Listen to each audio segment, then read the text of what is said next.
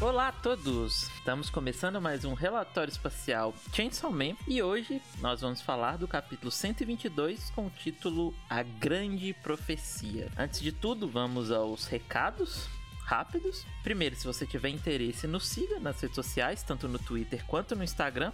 É só você digitar relatório espacial que você nos encontra. E nós temos também um TikTok. É, se você usa a rede social, considere ajudar a gente seguindo e deixando lá os likes no, nos cortes, que agora a gente faz cortes do relatório. Considere também deixar o like na plataforma que você está ouvindo esse episódio. Lembrando que a gravação desse podcast é feita no server do Discord da Graft Scans, então se você tiver vontade de vir aqui participar ao vivo e dar sua opinião, a gente costuma sempre ler as pessoas que estão no chat e você acaba contribuindo aqui pro nosso para essa conversa sobre o capítulo. Então venha pro nosso server, você encontra o link nos posts e nas nossas redes sociais. E não menos importante, nós também temos episódios semanais comentando os capítulos de My Hero Academia.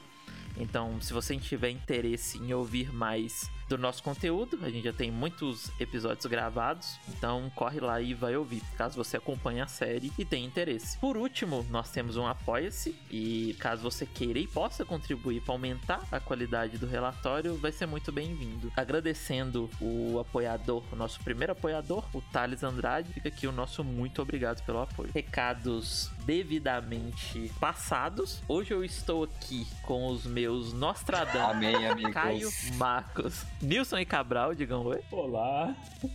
Olá, meus proféticos. Oi, gente. Julho de 99, julho de 99. Julho de 99, julho de 99. Eu sou de um ano depois, sou de julho de 2000. É um sinal. Ah, é por isso que o mundo acabou, entendi. Atrasou um ano. Mas e aí, gente? Capítulo selvagem. Um capítulo, eu diria. Não, o capítulo. Não, no, no bom sentido, no bom sentido. Um capítulo. O capítulo de Tinsol. O capítulo de Tinsol. The Chainsaw ou Chainsaw Parte 2? Não, fazia um tempo que eu não sentia um capítulo Chainsaw Man Sim, é verdade. igual esse, sabe? Você fica meio, você fica meio desnorteado, fica, "Eita porra! Que começa do nada, é, vai pro, pra onde tu não tá esperando e termina na loucura, sabe? Termina com medo, medo puro. E não é pra falar mal dos outros capítulos. Tipo, isso não é falando mal dos outros capítulos, né? Perfeito, deixar isso dito aqui. Os outros capítulos são necessários, é o que a gente sempre fala. Eu não sei se a gente já falou é, nos podcasts de Chainsaw Man, mas nos de My Hero Academia a gente sempre fala. É, se tudo é clímax, nada é clímax, né? Se você tem 10 capítulos desse aqui, ele não, não funciona, ele não se destaca e não é um ótimo capítulo como foi esse. É, o Fujimoto tava lá na Yuta, casa, cinema, felicidade, escola, agora é tipo assim. A morte. Do nada ele chegou, ó, rapaziada, top, morte. É que eu gosto que, tipo, nesse momento que ele trouxe esse capítulo, tudo me parece estar no lugar certo, sabe? A gente entende a Nayuta com o Denji, a gente entende a escola e o fake, o Haruka, né? Lá e o pessoal do. Como que chama? Da- Do clube de caçadores de demônios. Barra conselho estudantil. do clube do- dos caçadores de demônios, exatamente. A gente vê o mais do Yoshida nesse capítulo, a gente já sabe da fama, então, tipo, é isso, né? Não é, é, Parece que ah, dá um sentimento quase como se todos os. o- tudo que aconteceu no arco até agora foi pra isso, sabe? Tipo, era pra gente chegar nesse ponto aqui, da, de- da gente conhecer todo mundo, ver essas situações, era pra gente chegar nessa profecia. Tá, então vamos, vamos para o capítulo.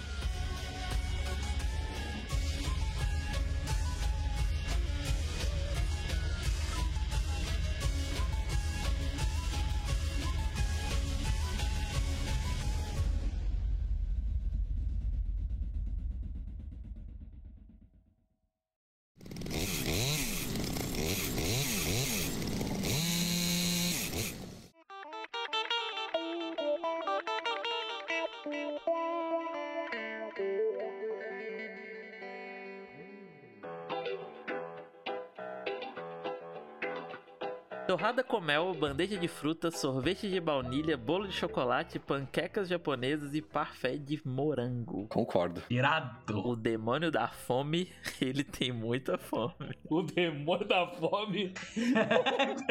E não, e não apenas um de cada, né? Importante notar. Cinco porções. Cinco porções de cada. E é um santo, umas santas porções, assim, porque ela só pediu coisa que, tipo, uma bandeja de frutas. É. E o pior é que esses restaurantes que são meio tipo de servir essas comidas aí, o prato é gigantesco normalmente. Né? Esse, como chama? Family Restaurant, né? Que eles falam. É, isso, perfeito. Ah, é Family Restaurant. É que é esse, esse restaurante meio estilo americano, né? E assim, antes de qualquer coisa, é necessário mencionar uma coisa: que a via- vilania do Yoshida se prova novamente que ele leva todas as pessoas pro mesmo lugar. É a mesma cafeteria. É, tem os quadros no fundo. Aqui, É, é o mesmo lugar que ele leva pro Den. Ah, o cara, ele então agora ele não pode ter um lugar que ele gosta mais. É O que ele não pode é usar dinheiro público da, da segura- segurança pública pra comprar doce.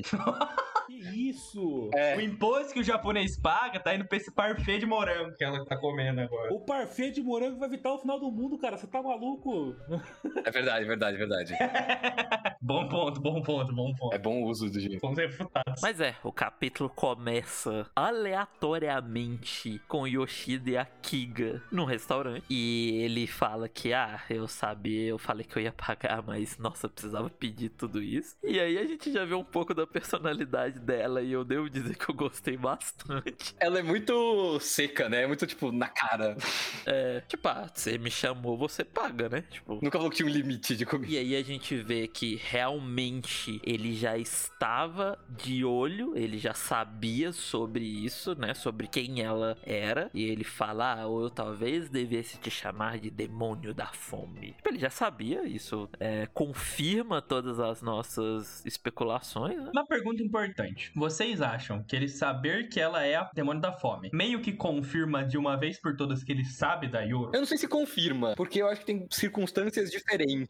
Porque ele vê, ele só vê ela, tipo, ele vê ela no prédio, sabe? Sim, sim. Mas eu digo no sentido de, tipo, é possível que a Kiga esteja por aí como o demônio da fome há muito mais tempo do que a Yoro. E aí a segurança pública já teve tempo de avaliar a existência dela, é, enquanto a Yoro é muito mais recente. Mas eu acho que é bem provável que ele já saiba, assim. Pois é, ela fala que o nome dela é Kiga e ele fica meio tipo, ah, vocês não têm muito criatividade, né? Vocês não tá nem aí pra esconder a identidade. Ela diz que não, não vai mudar nada se souberem quem ela é. Inclusive, isso do, do nome dos demônios é uma constante, né? Porque tem aquela parte que a Power se apresenta e o Dente fica assim: Power? Seu nome é, é Power? E aí depois aparece o Bean e ele fala: por que todos os demônios têm esse nome tão O esquisito? Pioro, né? Que é. Tem a Yoro. Seu nome é manhã, meu nome é noite, então. E Kiga é, tipo, literalmente fome, não é? Fome, é fome. É porque ela em, em japonês é Kiga-chan, né? É tipo Fome-chan. Tanto que esse, esse diálogo é muito mais esquisito, porque é tipo, ah, Fome-chan. Ou devo dizer, demônio da fome. Tipo, é, é, é pra ser bem na cara mesmo. É, ela fala que não vai mudar nada e pergunta o que, que ele quer com ela. E aí ele começa aqui a explicar sobre que ele diz que são boatos, mas que está circulando rumores de uma lenda urbana. E aí ele pergunta a ela se ela já ouviu falar da- das profecias de Nostradamus. Vocês já ouviram falar das profecias de Nostradamus? Eu já tinha ouvido falar, mas muito por cima. Eu já ouvi falar nesse nome, mas eu nunca pesquisei a fundo, não faço ideia do que seja. Vamos lá, momento aulinha de história pra todo mundo aqui, porque eu também, eu já tinha ouvido falar de Nostradamus, eu tinha uma concepção, talvez que tirada de uma criança de 12 anos, que a meu pensamento era Nostradamus é o cara que construiu a- o negócio de Not- Notre Dame? Não é. O- Nossa! eu juro que isso foi isso passou pela minha cabeça. Mas eles são do mesmo É, país. são franceses. O, o Nostradamus é, é o Michel de Not Notre Dame, ou Nostradamus, e ele era um cara do século XVI, ele era um médico, completamente foda-se. Só que deu umas merda na vida dele, os filhos dele morreu, deu muita merda. E um dia ele decidiu que ele ia escrever profecia. Deu essa nele que ele foi escrever profecia, e ele começou a escrever profecia, ele podia morrer por causa disso, né? Porque era um período de perseguição muito forte com essa coisa de religião e, e, e afins. Mas a esposa do rei gostou das profecias e chamou ele pra lá. No final, ele previu a morte do rei. Mas as profecias dele, ele escreveu um livro que aqui no Brasil é chamado Centúrias, que são 942 quadradinhos de poesia. Sabe quando você taca no Google, você destacam no tipo, sei lá, provérbio tem aqueles quadrados, que é um quadrado laranja com provérbio escrito. São 942 desses. E nesse livro, que tem- são 10 partes, tem uma profecia muito estranha, inclusive, de um cara de 1500 e cacetado ter escrito isso, que é no décimo bloco de quadradinhos, a 72, que é no sétimo mês do ano 1999, aparecerá no céu um grande rei do terror, que é exatamente as mesmas frases que o, o Yoshida fala, né? O grande rei do terror virá. E ele fará ressuscitar o rei de Angolmois e ele reinará serenamente antes e depois de uma guerra. Ignorem o nome complicado que eu falei. É uma tangente que a gente não precisa entrar.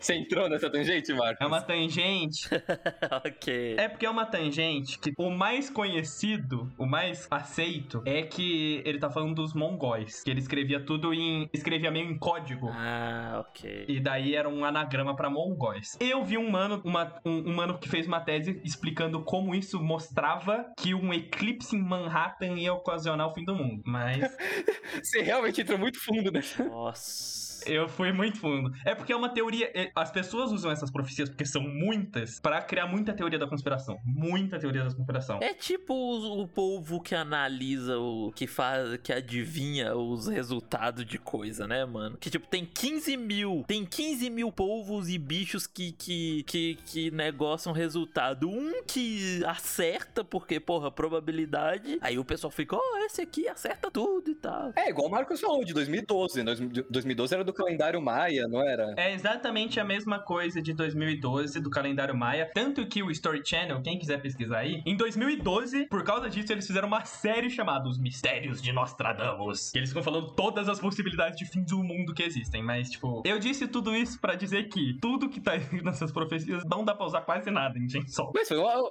foi um ótimo conhecimento, várias trivias de conhecimento. Mas eu acho que isso aqui é o Fujimoto misturando coisas, velho. Sim, e é muito legal isso. É, ele tá misturando o- esse negócio de quatro cavaleiros do apocalipse, que é um, um tema bíblico, né? Com esse negócio de Nostradamus agora. Eu acho que ele, ele tá pegando. E o Nostradamus, ele usava muito isso da, da- de referências bíblicas pra falar de fim do mundo também. É, então, eu acho que ele tá trazendo realmente o fim do mundo. E foi assim que ele apresentou pra gente. Uhum, exatamente. Uma curiosidade que eu acho que é capaz de tirar, porque eu acho que existe uma chance de acontecer que no mundinho das teorias da conspiração é muito conhecido o fato de que nesse momento o Nostradamus estava falando de um eclipse que de fato aconteceu em julho de 1999. Ele acertou o eclipse? Porque ele, era, ele estudava as previsões com astrologia também. Então, Astronomia, né? é, astronomia. Então ele tinha é, esses conceitos minimamente conhecidos e ele usava. Então tem chance de, por exemplo, se a gente tiver esse time skip e a gente vê o eclipse acontecendo, tem chance de. O eclipse, ó. O apocalipse acontecendo, tem chance de ter um eclipse envolvido. Porque é muito conhecida essa teoria da conspiração do eclipse ele ter acertado. Uhum. Inclusive, isso levanta mais uma vez a dúvida sobre quando se passa a parte 2, né? Porque eu acho que agora isso ficou mais importante do que nunca. É que a O parte. meu mano Caio já descobriu. Descobriu? Não queria jogar a bola pra ele, mas ele descobriu. É descobrir, foi naquele outro capítulo, pô. No capítulo que tem a, o Den- na casa do Dente tem um calendário e a gente tá. Pelo calendário a gente aferiu que tá em 98. Porque era março, mas é um chute ainda, né? Sim, sim. Não, mas a nossa conclusão não foi que podia ser qualquer conjunto de. Podia ser no mínimo 98, no máximo. Eu não lembro de chegar numa conclusão. A nossa concreta. conclusão é de que o, o março do, do calendário terminava numa terça-feira. E, a ter- e o, e o março de 98 termina numa terça-feira. Então faria sentido naquele calendário ser 98. Ah, tá. É verdade, é verdade, eu lembro. É, é verdade, é verdade. E, inclusive, isso comprova que o Fujimoto assiste relatório, porque eu fiz questão de quando o cara falou isso, falei, é, irrelevante, completamente irrelevante, não vai mudar nada nesse mangá. Tomei na cara. É, eu acho que faz sentido ser 98 também pra ter um, um tempo, sabe, de preparação. E não ser daqui a quatro meses o apocalipse. Embora isso também seria bem a cara de Chainsaw Man, né? Eu já, já vi um negócio desse na nossa cara, assim. Eu acho que eu, a- eu acho que a certeza que deu aí é que a gente não, a gente não tá nos anos 2000 ainda, tá? No, no máximo em 99. É isso aí. Com certeza, com certeza. De acordo com o Barbosa aqui no chat no Discord, Discord, ele falou: segundo a Bíblia, tem um eclipse no Apocalipse também. Então Fujimoto pegou dois fatores que envolvem eclipse e linkou com o fim do mundo. É. É, então ele diz que a profecia afirma que a humanidade vai ser destruída, é o fim do mundo, né? E aí o Yoshida começa a explicar. Ele fala que foi boato que causou alvoroço só em criança e gente velha. Aí só que ele fala que o pessoal da segurança pública levou a sério. Ou seja, o Yoshida ele tá na segurança pública, né? Eu acho que isso fica cada vez mais claro. Claro, claro. E eu, eu gosto disso. O Fujimoto ele faz isso algumas vezes de brincar com isso de realidade e de como o mundo dele é basicamente o nosso mundo, só que tem algumas diferenças muito legais. Tipo, isso de, tipo, essas profecias bestas são só boatos que velho e criança acreditam. Que dá pra você pensar, tipo, nas, nas coisas da vida real, sabe? Dessa coisa de teoria da conspiração. Só que no mundo de Chainsaw tem uma organização secreta que caça demônios e eles falam, calma, isso aí é coisa séria, sabe? Assim, tipo, ele no na parte 1, quando ele cita uns nomes de umas coisas que não existem, porque o Denji comeu, e daí você fica, caralho, será que isso existe? Você vai pesquisar e não existe, sabe? Porque teoricamente ele comeu. Sim, sim. O, o- o- outros jeitos além da morte, tipo, outros fins da vida além da morte, a estrela. Eu gosto como ele brinca bastante com isso. É, ele cita até, tipo, lugares que não existem. Tipo, ele inventa lugares. E, e é legal isso. Eu, eu- Uma das coisas que eu mais gostei e que me fez gostar ainda mais quando eu fui pesquisar mais a fundo sobre esse negócio das profecias é como ele, ele incorpora isso no mangá de uma maneira muito legal. De, tipo assim, essa coisa de pegar alguma coisa da vida real que, tipo, na minha perspectiva, para não invalidar o pensamento de ninguém que está escutando e possa acreditar numa teoria da conspiração, não faz muito sentido, mano, de 1500 prever o fim do mundo em 1999, porque a gente tá em 2023 conversando sobre mangá, mas é. E transformar isso em algo que é de fato real no mangá, sabe? É algo muito divertido, é algo muito bacana esse pensamento. E ele liga com o demônio do futuro. Essa parte eu achei muito legal. É muito legal. É, e é por isso que eu disse que isso aqui, esse é o capítulo mais Chainsaw Man que eu... Dessa segunda parte, pelo menos. Porque ele começa a jogar esses conceitos sem que explicar nada e, cara, tu tem que ter lido e tu tem que estar prestando atenção, senão tu não vai entender. E tem isso. E é aquele, aquele nosso cria lá, que ele tava lá vivo até hoje, né? É, é, é, exato. Ele diz que por causa desse medo, né, por causa desses boatos, eles decidiram fazer um experimento e que eles forçaram 30 condenados a um contrato com o demônio do futuro pra eles perguntarem quando, ele, quando eles iriam morrer. E até isso você falou demônio do futuro, Cabral. Isso dos condenados é a mesma coisa, né? É, então. Naquela parte do, do santuário de Kyoto que ela leva. Que eles usam isso. Porque a Makima usa, né? No- na primeira parte. E aí o Yoshida diz que o resultado foi surpreendente, que dos 30 condenados, 27 morreriam em julho do ano 1999. 23, né? Tá. E é louco, porque, tipo, se você for ver, é de fato essa ideia de o mundo acabar mesmo, né? Tipo, a rapaziada vai. É uma, é uma morte que na verdade não é uma pessoa morrendo, né? É todo mundo ao mesmo tempo morrendo, então eles estão indo junto, né? Uhum. A construção dessa cena é tão boa, é tão boa. Ela fica tipo, ah, eu com isso. Aí ele fala um negócio, tipo, ah, e o comitê acha que ela, que o comportamento dela, ou seja, as coisas que ela, que ela tem feito recentemente, tem a ver com essa tal profecia de Nostradamus. E aí ele fala com ela, fala, olha, eu, não, eu pessoalmente não ligo, é bem Yoshida das ideias, né? Tipo, ah, não ligo pro que você tá fazendo, eu só vim aqui por causa dos meus superiores, o que confirma de vezes, repetindo que ele está, né? Mas isso não invalida que ele tem. que tem outra organização, né? Então, eu fiquei pensando nisso. Pra mim, eu senti, pela maneira que ele fala um pouco, que se pá que a organização que ele fala é a segurança pública pro Denji mesmo. Mas será que a, re- a, a segurança pública, tipo, reformulada? Talvez. Porque eu não vejo motivo pra ele falar daquele jeito com o Denji, que conhece a segurança pública. É, eu também não. Então, mas eu acho que talvez seja pra afastar ele desse meio. Mas eu acho que faz sentido ser outra organização também. Porque ao mesmo tempo que ela tá reformulada, a gente vê que ela ainda usa prisioneiro e foda-se, sabe? Ela ainda é uma. não é uma organização do bem. É, ele fala que se ela se recusar a deixar clara a situação, eles vão tratar ela uma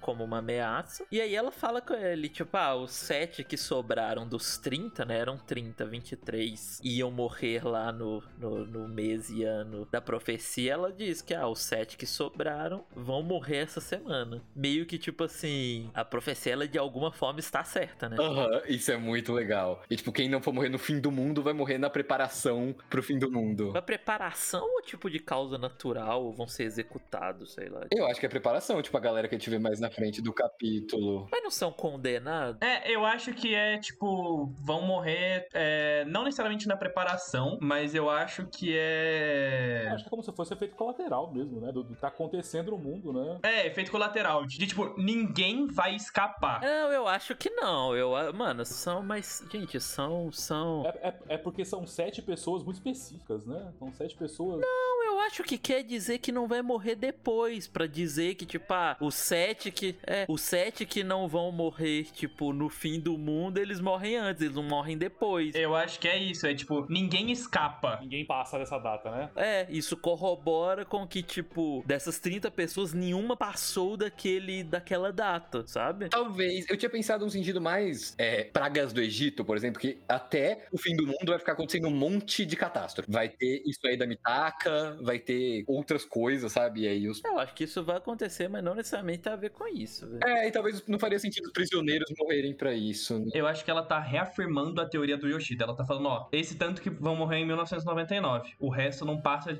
de agora. Ninguém. Não existe. Tipo, ninguém vai morrer em 2001. Sim, não vai ter ninguém depois. É, exato, exato. Eu concordo com você, Mauri. Não tem nada que quebre a teoria de que a, a, a profecia tá errada, né? Que ela vai se concretizar. Ela fala que 40 segundos atrás apareceu um demônio na área residencial leste do distrito Tamano e esse demônio é a causa de todo o medo nesse mundo. Sabemos quem é, né? O grande rei do O terror. nome dela é a causa. O nome dela é. La Muerte. Cara, eu acho que não tem pra onde correr. É a morte, eu acho que é a morte. Não tem, não tem. É, e faz sentido. Nossa, vai ser um papo muito briso que eu vou falar, mas. O sentido de que o primeiro medo que todo ser vivo tem é morrer. Sim, o medo primordial maior de todos. É o que a gente sempre falava, que, cara, o demônio da morte ele vai ser muito poderoso, porque é o medo que todo mundo tem. É o medo que até a pessoa que diz que não tem, inconscientemente ela tem, sabe? Tipo, é o medo mais gener- geral de todos, assim. Todo mundo tem. Ou vai ter em algum ponto, né, da vida. E eu gostei muito de como eles, eles construíram pra isso. Tem esse mistério todo, que a gente sabe o que, que é, mesmo sem eles falarem, e depois tem quase uma confirmação, né? Na, Pra na mim é uma confirmação. Eu acho que o resto do capítulo é só ele confirmando, sabe? E aí é por isso que eu falo com vocês que pra mim é o capítulo mais Chainsaw de todos, porque, cara, é, você não espera a forma que é contada. Tipo, ele sai, o capítulo já começa de uma forma inesperada, que é eles conversando e ele te dá todas essas informações numa tacada só. Tu fica tipo, eita, tipo, revelou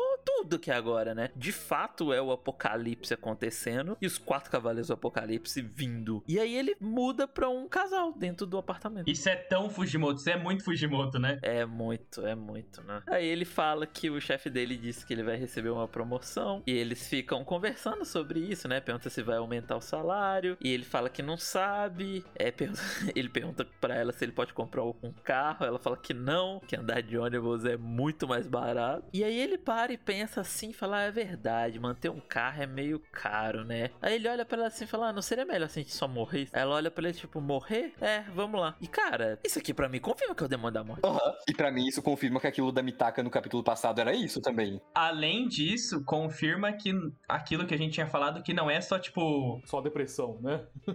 Não, não, não, não. Não é só, só o controle do demônio. Tipo, porque a Mitaka ela tava falando normal e ela fala, ah, é, vou morrer. É, exato. Ela tava afetando a Mitaka também. Tanto que eu acho que, tipo assim, eu acho que sabe o que ela fala antes do vamos morrer? Eu acho que aquilo é a Mitaka. Porque eles não estão falando. Ele não tá falando assim, é, manter um carro é, não é pra qualquer um. Nossa, a minha vida é uma merda, eu odeio todo mundo, a minha esposa me odeia. Não, não, de fato, era a Mitaka. Aquilo era pensamento dela que só se conecta com. Tipo, eu acho que o demônio da morte ele faz as pessoas morrer. Controla a morte. Sim, ela entrou no range do demônio da morte, sabe? Ela tava andando, falando, e aí ela pisou, chegou perto aí e aí entrou no modo morte. E aí Yoru tomou conta e impediu que acontecesse. É meio, meio que a pessoa chega à conclusão que morrer é a melhor coisa pra qualquer situação que ela tá ali naquele momento. né? Eu acho que dá um snap, sabe? Tipo, porque o mano ele não tá, tipo, por mais que obviamente ele ter, ele tá meio, ele fica meio, ah, poxa, é foda, né? Não vai dar pra ter um carro. Mas tipo, ele não tá numa situação de tipo, não, porque eu não aguento mais a minha vida. Ele só fala, ah, mano, é, ter um carro é foda, né? Vamos se matar, vamos. É pra ter essa estranheza, é pra ele chegar e ser uma coisa absurda. Ele fala, vamos morrer? E a menina fala, ah, vamos. E é como se fosse indo na lanchonete. Ele abre a janela e fala, olha o carro. Pum. Eu acho que isso é mais bizarro porque a gente pode ter qualquer tipo de situação assim, como essa, e isso vai fazer com que a pessoa também queira morrer. Então já seta o poder do demônio, sabe? Você fica. É, e eu acho que o, que o Fujimoto fez isso de propósito também, comparado ao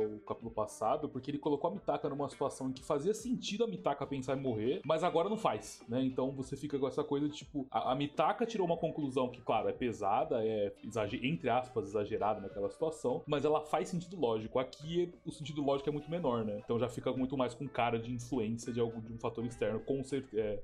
Com mais certeza, né? É, ele faz com um mistériozinho, né? É, eu sinto que é um meio a, a apresentação do demônio da escuridão, sabe? Sim, exato. É, muito. Também sinto, é. Inclusive, antes da gente entrar na parte mais complicada e, e assustadora, esse homem está, tal qual todo outro japonês, fissurado no Chainsaw, que ele tem uma almofadinha escrita Chainsaw Man. Tem nenhum desenho, só escrito Chainsaw Man. Terias a almofada do Chainsaw Man? Terias? Fácil.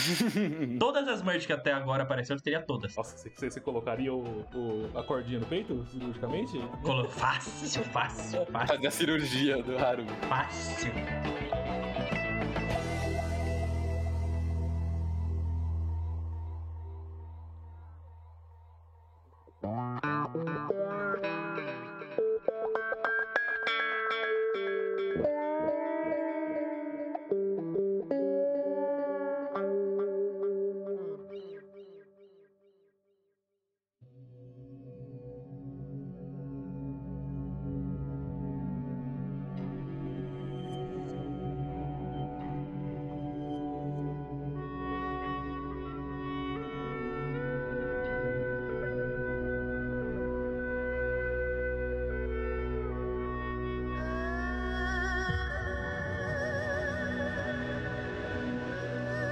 Aí eles saem pra sacada e simplesmente se jogam de lá. Terrível, né, esse quadro. Nossa, sim. É uma página inteira só deles caindo e caindo, né, no chão e estatelando lá embaixo. E a gente tem uma página da Ioro barra Mitako olhando e um tanto de gente caindo. E eu não sei se eu estou maluco, mas eu acho que tem uma criança ali. O Fujimoto, ele... Tem. Do lado esquerdozinho. Tem duas crianças. Tem uma criança e tem um bebê. Nossa, tem uma criança muito pequena, tem uma criança muito pequena na esquerda, é verdade. Mas um, um hot take. Essa pra mim é uma das melhores páginas de Chainsaw. Não parte 2, de, de Chainsaw. Essa página é assustadora, ela é impactante. A bitaca centralizada, assim. É, você fica meio. é- ela- Essa página é meio sufocante, sabe? Você, você- você faz um. Caralho. Sabe? Porque, tipo, te pega pra parar pra pensar que são só pessoas normais, sabe? Tipo, que nem você falou, pode ser que o bebê, sei lá, ele tava lá e ele não achou a papinha dele na, na mesa e ele se jogou do prédio. São pessoas comuns, é, é assustador isso. E confirmou também que aquela mina lá não tinha nada a ver, né? Que a gente cogitou no capítulo passado. Ela tá só se jogando junto, coitado.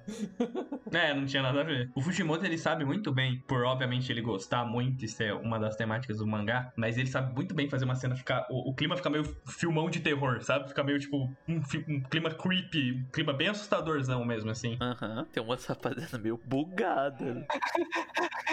Tem a Samara, velho. A Samara da janela. Pessoa lá, largada, né? É, estão flutuando uma galera aí. Tem, tem uma rapaziada bugada. Rapaziada tá buga. Será que é porque não tava finalizada a página? Antes de irmos pro final e começarmos mais a entrar na loucura de, de falar mais sobre, o Barbosa perguntou: agora, se for a morte, significa que ela morreu no inferno pra apare- aparecer na Terra? Cara, não concordo. Eu não sei se os cavaleiros eles têm a mesma dinâmica dos demônios, viu? Tipo, porque em tese era pra, pra ter acontecido a mesma coisa pra Makima, mas isso não é verbalizado no, no, no mangá, né? E talvez a morte nunca tenha morrido e ela meio que tava planejando algo. E eu acho que a, e a gente já viu, a gente já viu o Denji fazer isso, de atravessar no foda-se. É, pois é. Talvez eles tenham esse poder, né? Talvez eles só atravessem mesmo. Porque a gente vê o Denji lá quando ele vira o Chainsaw Man, Chainsaw Man mesmo, o demônio da moto- motosserra, o Kishibe, a rapaziada, invoca o demônio do inferno, manda ele pro inferno, ele mata todo mundo e volta. Eu acho até pela forma dela, pelo design dela, eu acho que faz sentido ela ser só um bicho que brotou, sabe? De alguma maneira. Nossa, e, e o quão seria pedradas do Fujima se nessa hora aí foi o foi a morte que matou ele lá no, no, no inferno e aí ele voltou. E não foi no foda-se, foi ele realmente morrendo lá e voltando. Ah, entendi, entendi o que você quis dizer. Tipo, ele tá voltando porque. Porque ele morreu, caralho.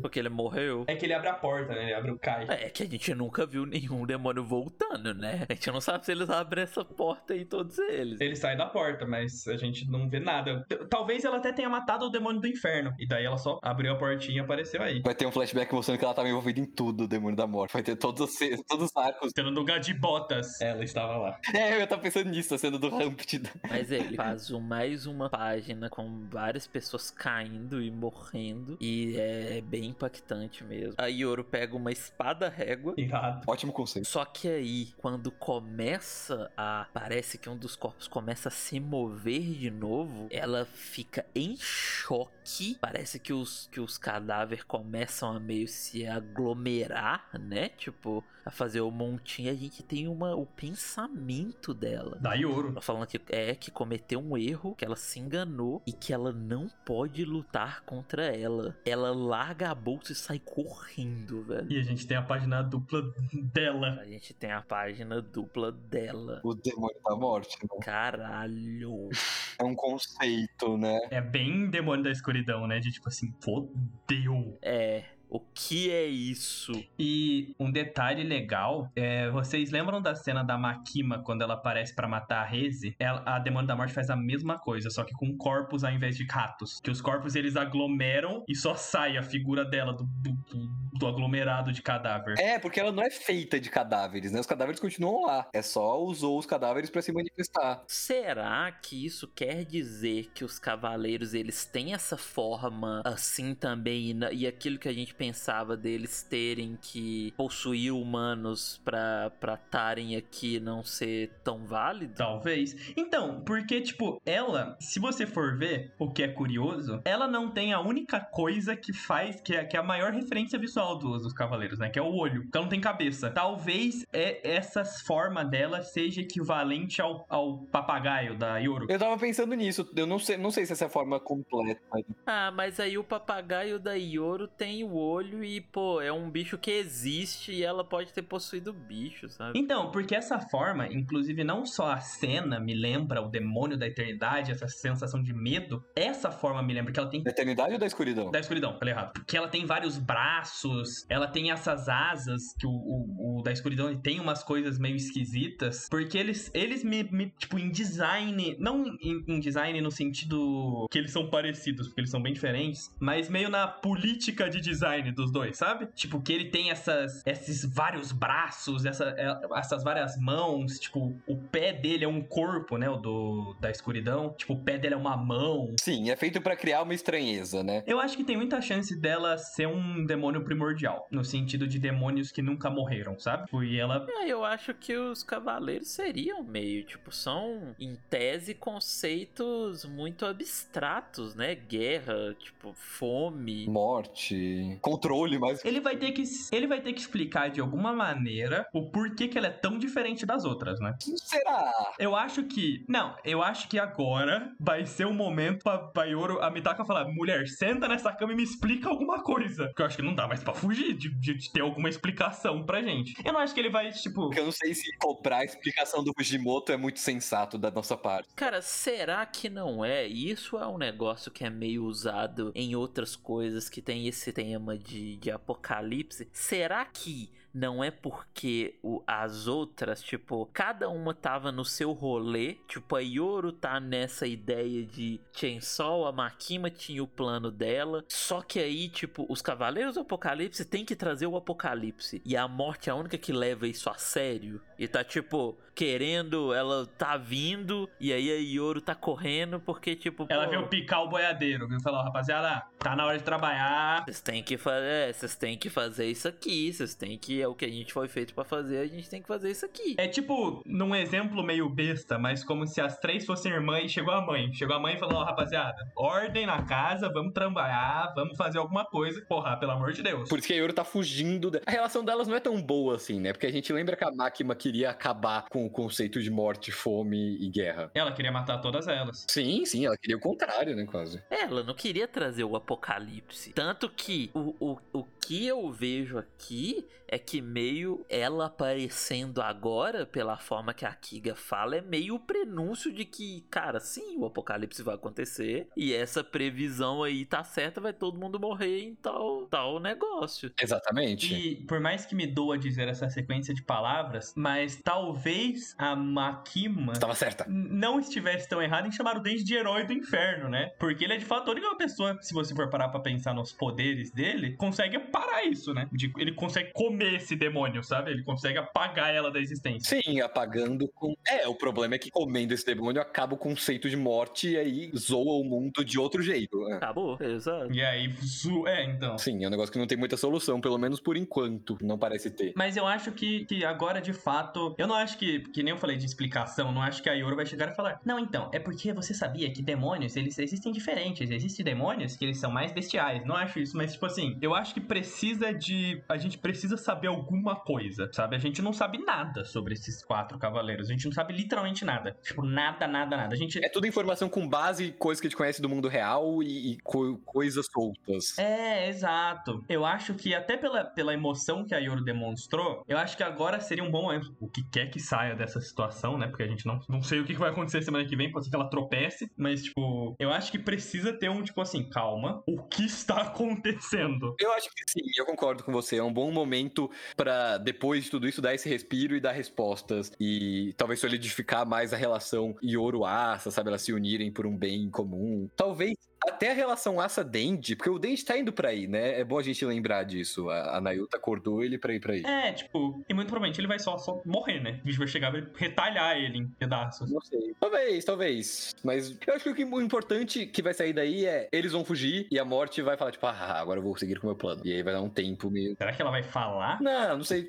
Eu acho que o Fujimoto não vai perder a chance de fazer a forma mulher gostosa da Demônio da Morte. Eu duvido que não vai ter. Será? Não, eu acho que ela vai ter uma forma humana em algum ponto. Eu acho que sim, eu acho que sim. Será que esse aqui é o momento que ela tá chegando na Terra? Eu acho que sim, ela tá meio se acostumando e talvez ela esteja até nerfada por causa disso. Tá procurando, é. Ah. Ou talvez ela até. Vamos dar um exemplo que a nossa teoria de que elas têm que possuir alguém é correta. Ela tá tipo, ó. Cheguei, deixa eu achar alguém aí. Deixa eu dar uma bisbilhota. Isso seria legal, eu acho que isso seria legal, do tipo, a, a Mitaka corre ali e fica focando nela, e aí a gente vê ela meio E a pessoa fica com o olhinho, né? pegando um dos cadáveres ou de alguém que tá passando por perto e não morreu. É, a pessoa tem o olho normal, aí esse ser some e aparece o E olho. fica com o olhinho. Seria legal isso. Ah, seria bem legal. E aí, sei lá, derrota a pessoa e aí sai o bicho ou entra em outro corpo. Eu acho bem possível. É, exato. Mas eu acho que. Eu, eu acho que. é, a gente tava falando alguns capítulos, quando teve o capítulo da Nayuta, né? Disso de ter muita coisa que tá acontecendo, a gente não sabe direito. Eu acho que o Fujimoto, no fim das contas, ele tava de fato colocando as peças no tabuleirinho, sabe? E eu acho que, tipo, agora a gente tem a, entre aspas, né? A Makima, sabe? A gente tem a ameaça iminente. É, então, mas, mas eu digo assim, tipo, fazendo a- um retrospecto aqui até daquele capítulo que eu reclamei bastante, é que tem diferenças em, por exemplo, o capítulo passado, é, a pessoa cai, a gente tem aquele, aquela página final e é um ótimo cliffhanger dela olhando pra cima e as pessoas olhando pra ela, sabe? E eu sinto que aqui tem um payoff. Tipo, não desfez, tipo, tava. Imagina se tá nesse capítulo, aí tá todo mundo olhando pra ela e aí as pessoas entram pra dentro de casa de novo. As pessoas só saíram pra ver quem caiu. Ah, fulano caiu, chama a polícia. Entende? Tipo, como é uma. Tipo, você está construindo pra algo que aí é desfeito logo depois, sabe? Eu digo no sentido que a gente conversou bastante sobre, tipo, Fujimoto, qual que é a brisa, irmão? Você colocou 40 coisas nesse mangá, a gente não sabe nada, e você tá voltando, vai, não vai. E agora eu acho que dá pra gente ter um, um- uma visão, mais ou menos, do que, que ele tá pensando, no sentido de, tipo, Mas eu acho que ainda tá um bem diferente de como era a parte 1, viu? tá, muito, muito, muito, muito. Do sentido dele ter. Ó, o. O, o Demônio da Justiça, a gente não viu ele até agora. A gente não sabe como ele funciona. E a gente só sabe que ele tá na escola. Mas a gente não viu até agora. O, o, o maninho lá, o Haruka esse homem, a gente não sabe o que que ele é. Qual que é a brisa dele, o que que ele sabe. O que, que ele vai ser usado na história depois? O fake Chainsaw. O Kobeni a gente não sabe, sabe? É, o fake. É, o fake Chainsaw, que é o aquele que mata a Yuko, a gente não sabe o que que é aquilo até agora, né? A gente não, não viu o que que é. É. Eu não sei se vai tudo se ligar com a morte aqui ou se ele tá. É, eu sinto, e aí é bom a gente manter as expectativas aqui. E eu acho que a gente já aprendeu e a gente tá mantendo. Só da, eu acho que só da gente pensar de ser tipo, ah, a Mitaki Oro foge ali mesmo e é o momento que o demônio da morte está chegando na Terra. E aí vai mostrar ela possuindo alguém para mostrar que, olha, é assim que os cavaleiros funcionam. Sabe? Já não é esperando algo ó, no próximo capítulo. Uma batalha de 10 capítulos. Mas aí eu não sei porque o Dente tá indo pra lá, né? Como vocês disseram. Então. É... Não, então, pra, eu, eu, fazendo uma comparação até com a parte 1 que você falou, é como se no mesmo arco ele introduzisse o Katana, a, a Reze, a Quanch, o. É. O Kishi, tu, tacasse tudo de uma vez, sabe? Eu acho, eu acho que vai, a, a morte vai ser o boss final, que nem a gente falou, e ele meio que vai fazendo arcos de preparação, sabe? A Yuko, a, a Yoro fala, a gente tá muito fraco, a gente precisa fazer alguma coisa. E aí, isso vai envolver, sei lá, o Demônio da Justiça, vai envolver o Fake Chainsaw, vai fazer várias etapas. Eu acho que. Eu, eu, eu acho sim, e eu acho que é o que o Mauri falou, que quando você tá escrevendo uma história maior, você Tipo, não. Até que dá, mas fica foda você só fazer que nem ele fazia. De tipo assim. Então, a Reis morreu. Mas você sabia que tem assassinos vindo pra cima de você, Denji? E daí aquele já tá setando tudo. Sim. De os arcos serem fechados. Tipo, fecha o arco e vai pro próximo. Né? Serem muito. É, eles serem muito desconectados entre si, né? Do, do, do, lado de fora, né? É, tipo, é, conseguimos matar o Katana. Nossa, entrei numa cabine telefônica e tem uma mulher falando comigo, sabe? Tipo. É que eu acho que agora ele tem muita coisa pra atrás, né? É, é o, o, mangá ele tá para explicar e, e, fechar, né? É, ele tá em uma outra fase de, de, de, tipo o Denji já não é mais o mesmo, ele passou por muita coisa, a dinâmica do Denji é diferente, os personagens estão de outro jeito, tá acontecendo outras coisas, sabe? É muita coisa regressa que você tem. É aquilo que a gente já falou, quanto mais tempo, maior uma obra fica, mais coisas que você passou, você tem que ligar com coisas lá de trás para não desfazer ou contradizer o que você fez lá atrás, sabe? Tipo, e eu acho que ele está ciente disso, que como o Cabral pontuou, dele usar o demônio do futuro, que é algo que a gente já conhece. Os, com, os criminosos também. Sabe? Eu acho que ele está ciente disso, de tipo, ao mesmo tempo que você introduz coisas, você, você tem que usar o que você já, já escreveu, o que você já estabeleceu. Porque é tudo, faz tudo muito sentido, sabe? A, a, a segurança pública tem como ver isso mesmo se essa, essa previsão era real. Eles vão veem, né? Tipo. O negócio dos presos também ser utilizado de novo e não precisa ele nem falar nada. Eu gostei muito desse capítulo. Eu adorei esse capítulo. Também, achei um ótimo, ótimo, ótimo, ótimo capítulo. Eu acho que ele, ele mostra pra gente tudo isso. Eu acho que ele dá mais segurança pra gente do tipo, cara, confia no Fujimoto e só vai lendo, sabe? Não fica nessa de criar expectativa, de ai, nossa, o próximo capítulo vai ser. Não. Tipo, ele sabe sabe, uma hora vem, saca? Uma hora vem. E para quebrar tudo isso que a gente falou, e talvez quebrar a cara, eu gostaria muito que ele resolvesse logo isso da Asa descobrir que o Denji é o Shinson Man. É, o tanto de coisa que vai acontecer, eu gostaria que o Denji chegasse, ele descobrissem, e a Yoro falasse, sei lá, ok, ele é muito forte, eu vou precisar da ajuda dele como é, Chainsaw Man, não como uma arma para lutar contra a morte. E aí, tipo, eles pudessem, sei lá, conversar sobre isso, o Denji fosse envolvido nesses planos. Eu acho que é um bom momento para fazer. É porque, até porque o, o Yoshida provavelmente vai envolver o Denji nesses planos, né?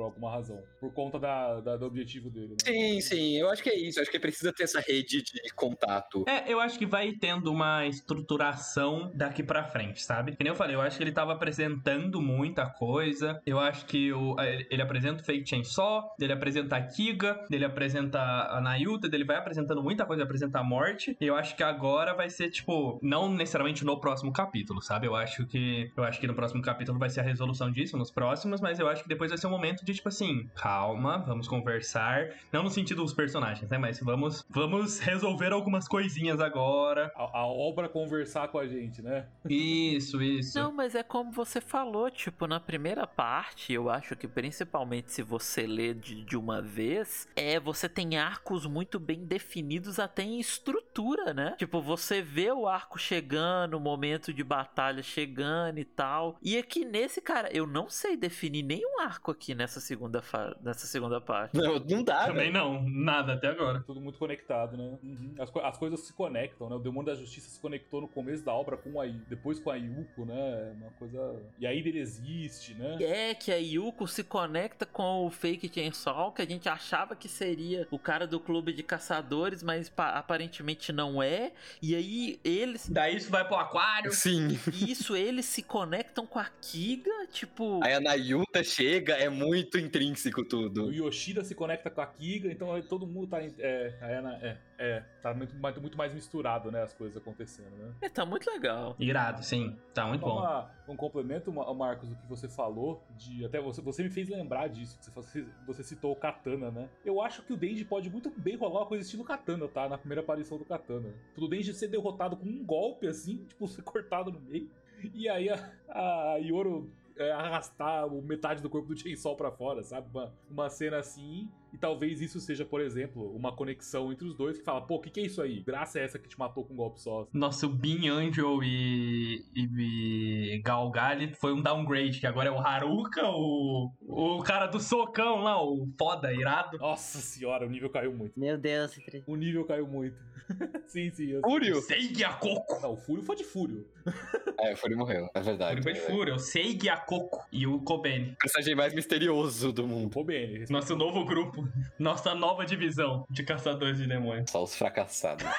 Não, mas muito, é muito legal deixar esses personagens pra trás, porque você já começa a pensar em como eles podem lidar com essa ameaça em específica, mesmo tendo, tendo ter tanta coisa pra resolver aí. Sim, eu quero ver como esses personagens vão se envolver. Esse grupinho. Sim, tipo, eu, ve- eu vejo a morte aí, tipo, não necessariamente focando intrinsecamente na Yoru, sabe? Ela pode fazer o que ela quiser aí no mundo. E aí você abre essa, essa margem pra focar nos outros e eles planejarem como vocês É falam. que eu acho que Fu- por mais que o Fujimoto ele faça isso de tipo ter arcos bem definidos que começam e terminam, ele usa muito, tipo, por exemplo, no último arco volta o Katana, pô. Voltarese, é. É, eu acho que ele sabe lidar muito bem com isso e, e eu acho que ver esse, essa mudança na forma dele de escrever me faz pensar que, nossa, ele, ele tem algo... Porque, por exemplo, o arco do Aki. Eu acho que o arco do Aki estava definido desde o começo. Eu acho que ele tinha pensado, tipo, ele pensou o Aki como personagem, o que que ia ser, e comecei o final do Aki, sabe? Me parece... Tanto que o Demônio do Futuro fala aquilo lá, porque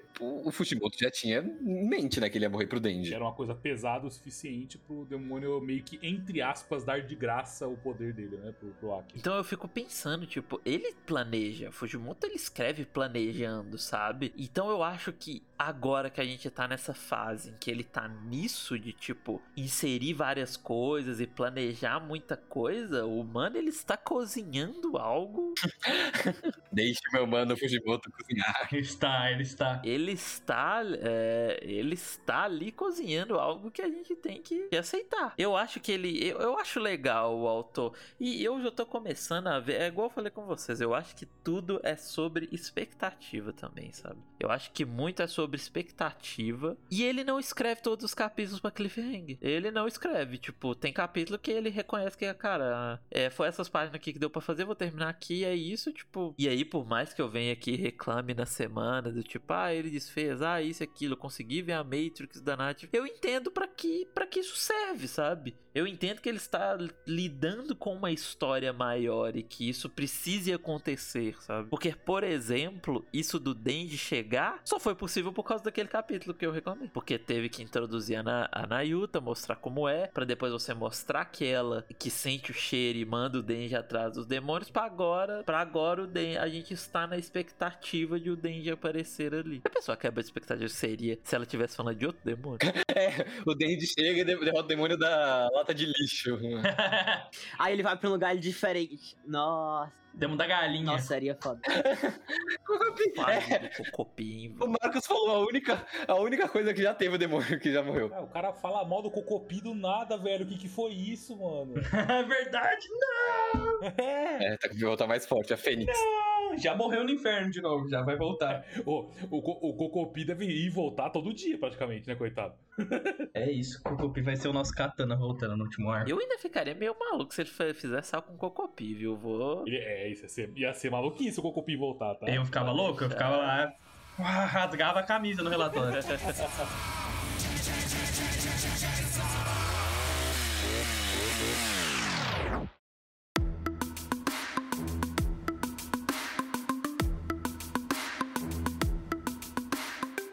foi isso, pessoal. Chegamos ao final de mais um relatório. Muito obrigado se você ouviu até aqui, se você esteve mais um em mais um capítulo com a gente. Eu sempre eu gosto bastante de vir aqui conversar toda semana sobre Chainsaw Man. E antes da gente terminar, vamos para os recados novamente, que são, se você tiver interesse, nos siga nas redes sociais, tanto Twitter, Instagram, TikTok e na plataforma que você está ouvindo este episódio considere deixar o like. Lembrando que a gravação desse podcast é feita no server da Graft Scans, então se você tiver vontade de vir até aqui ou ouvir a gente e participar da gravação com seus comentários, participar da conversa sobre o capítulo da semana, você vai ser muito bem-vindo. Você encontra o link pro server nos posts de qualquer episódio e nas nossas redes sociais. Também temos episódios semanais comentando os capítulos de My Hero Academia. Se você lê ou já leu ou pretende ler, vai lá dar uma olhada, a gente já tem muito conteúdo. E por último, temos também um Apoia-se que caso você queira e possa contribuir para aumentar a qualidade do relatório, vai ser muito bem-vindo. Deixando novamente o agradecimento ao nosso primeiro apoiador, o Thales Andrade. Muito obrigado pelo apoio. E muito obrigado também aos meus amigos que estiveram aqui hoje. Caio, Marcos, o Nilson e o Cabral. Muito obrigado por conversarem comigo. Ai, gente, que agradece. Obrigado a você. Muito obrigado pela, pela aula sobre o nosso Marcos. Verdade, Marcos brilhou. Ah, de nada, de nada. Brilhou mais que o sol que vai ser coberto pelo eclipse. e é isso, até a próxima. Já ouviram falar das profecias de Nostradamus? Em julho de 2023, do céu virá o grande rei do tchau!